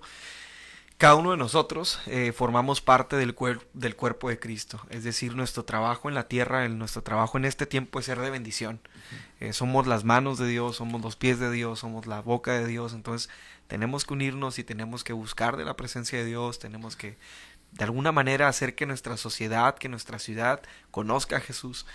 Eh, es importante también mencionar y, y- y un consejo y algo que platicábamos también hace, hace unos minutos aquí con Abraham es que en ocasiones nosotros vamos eh, por alguna razón buscando en las iglesias cuál es el beneficio para mí, ¿no?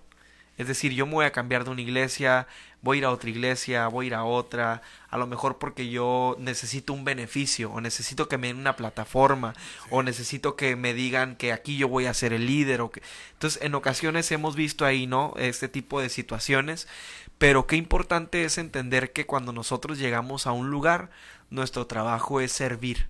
Es decir, la pregunta no es qué me van a dar o qué posición voy a tener en este lugar. La, la, pregunta es qué voy a hacer aquí para ser de bendición. ¿Cuál va a ser mi trabajo aquí? ¿En qué puedo, en qué puedo ayudar a mi iglesia? ¿En qué puedo ayudar a mi pastora? Entonces, este es un último consejo que, que yo sí quisiera compartir con ustedes. Busquen el ser de bendición. Ya lo mencionaba Abraham hace, hace unos minutos busquen ser de bendición con sus líderes, con sus pastores, busquen la manera de apoyar y ahí en ese caminar, como tú mencionabas, que fue, hey, no, no lloren, no imploren, no pidan, caminen. En ese caminar con Dios vas a ir descubriendo todo lo que Dios quiere hacer con tu vida. Sí, sí pues estamos muy, muy contentos. Este, ahí pues agreguen a, a, a Juan Carlos. Eh, igual, pues una bendición, Juan Carlos, que está aquí con nosotros. Igualmente. Muchas gracias por haber aceptado y por haber venido. Y pues abriste el, esta temporada que tenemos de los podcasts. así que el primero. Eh, y pues ojalá que puedas después acompañarnos a otra vez a, algún tema que tengamos. Igual, muchas gracias a todos que estuvieron aquí con nosotros durante todo este rato, a los que se conectaron ahí este, eh, en algunos minutos. Pero igual si pueden compartir el video, si pueden ahí darle like a la página en caso de que no le han dado. Este, ahí vamos, ahí diariamente subimos versículos. El día de mañana los esperamos a las, igual a las 8 de la noche. Vamos a estar pues ya el resto del equipo para, para hablar. Nos, queda, nos quedan dos temas pendientes de la serie que estamos manejando. Y este, y pues los esperamos el día de mañana, martes, a las 8 de la noche, aquí en Iglesia en Casa. Y pues uh, solamente pues algo para culminar Muchas gracias por haber venido. Este Juan Carlos ha sido uh, una bendición. Hemos tal vez compartido pocos momentos, pero realmente ha sido pues muy edificante estar aquí contigo. Igualmente. La vez que, que has, que has este predicado, que te hemos escuchado y pues que Dios siga bendiciendo, que Dios siga abriendo puertas, que Dios siga bendiciendo tu ministerio, más que Dios siga bendiciendo tu vida, tu familia, que todo lo que toque en tus manos Dios lo multiplique en todos los sentidos, ¿eh? Amén, gloria a Dios. este económicos, ministeriales, de servicio, todo. Y pues creemos que, que, que Dios este eh, va a ser algo grande aquí en la ciudad, creemos eso. Como tú decías, los tiempos valen, valen peor, pero la gloria de Dios se ve manifiesta cada día más y más. Así que, ¿algo que quieras eh, para culminar? Pues muchas gracias, muchas gracias por la invitación, la verdad disfruté, disfruté la plática, eh, una plática muy amena y espero que, que más de alguno se haya quedado con algún con alguna palabra, con algún consejo, que Dios haya hablado a tu corazón y eso que Dios habló a tu corazón, guárdalo ahí y, y yo creo que el mensaje central sin querer fue hablamos del servicio, ¿no? Sí. Eh, estoy seguro que Dios tiene planes perfectos para tu vida Sirve a Dios con tu corazón, con un corazón humilde, y estoy seguro que el Señor te va a bendecir. Ok, amén. Dios les bendiga. Entonces, Dios bendiga. Listo.